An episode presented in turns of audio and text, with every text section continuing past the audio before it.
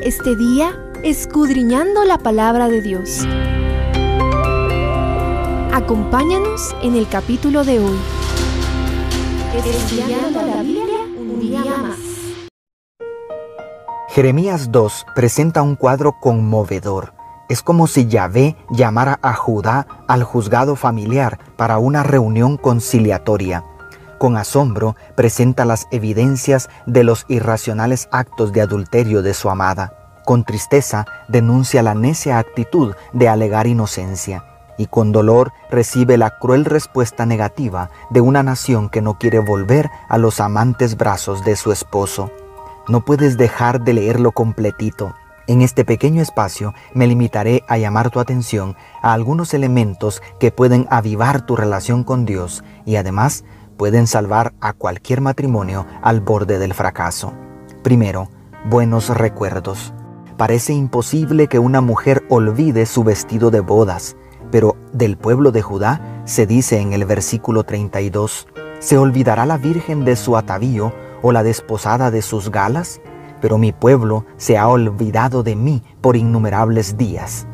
En notable contraste, Yahvé se esfuerza por conservar recuerdos positivos de la relación con su amada, como lo expresan los versículos 1 y 2. Me he acordado de ti, de la fidelidad de tu juventud, del amor de tu desposorio, cuando andabas en pos de mí en el desierto, en tierra no sembrada. Santo era Israel a Jehová. ¿Mantienes vivos los recuerdos de tu boda? Todo matrimonio está condenado al fracaso si olvida los momentos agradables que han vivido. De la misma manera, nuestra relación con Dios se alimenta de recordar constantemente las bendiciones que Dios nos ha dado. Segundo, reciprocidad y fidelidad. ¿Acaso alguna nación ha cambiado sus dioses, aunque estos no son dioses? Sin embargo, mi pueblo ha cambiado su gloria por lo que no aprovecha, declara el verso 11. La infidelidad de Judá llegó a tal extremo que se compara con una prostitución espiritual. Tomando figuras de la agricultura, en el verso 21, el Señor se queja de la falta de reciprocidad. Te planté de vid escogida, toda ella de buena simiente. ¿Cómo pues te me has vuelto sarmiento de vida extraña? Es imposible que pueda sostenerse una relación cuando solo una de las partes está dispuesta a dar y darse por amor. Es por eso que no existe nada más destructivo para un matrimonio que la vileza de una infidelidad.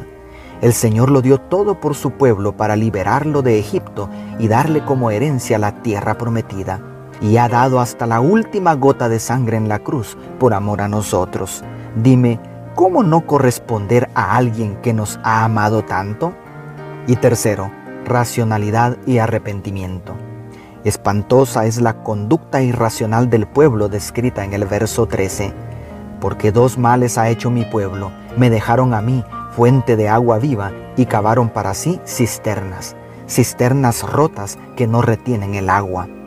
A la necedad se suma la ceguera espiritual que le incapacita para reconocer su culpa, como lo revela el diálogo del verso 15.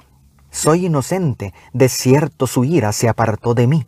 Yo entraré en juicio contigo porque dijiste, no he pecado.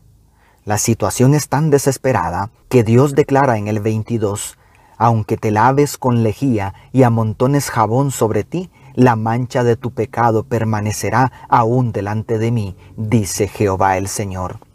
¿Cómo borrar el amargo recuerdo de la traición de alguien a quien se le entregó todo el amor?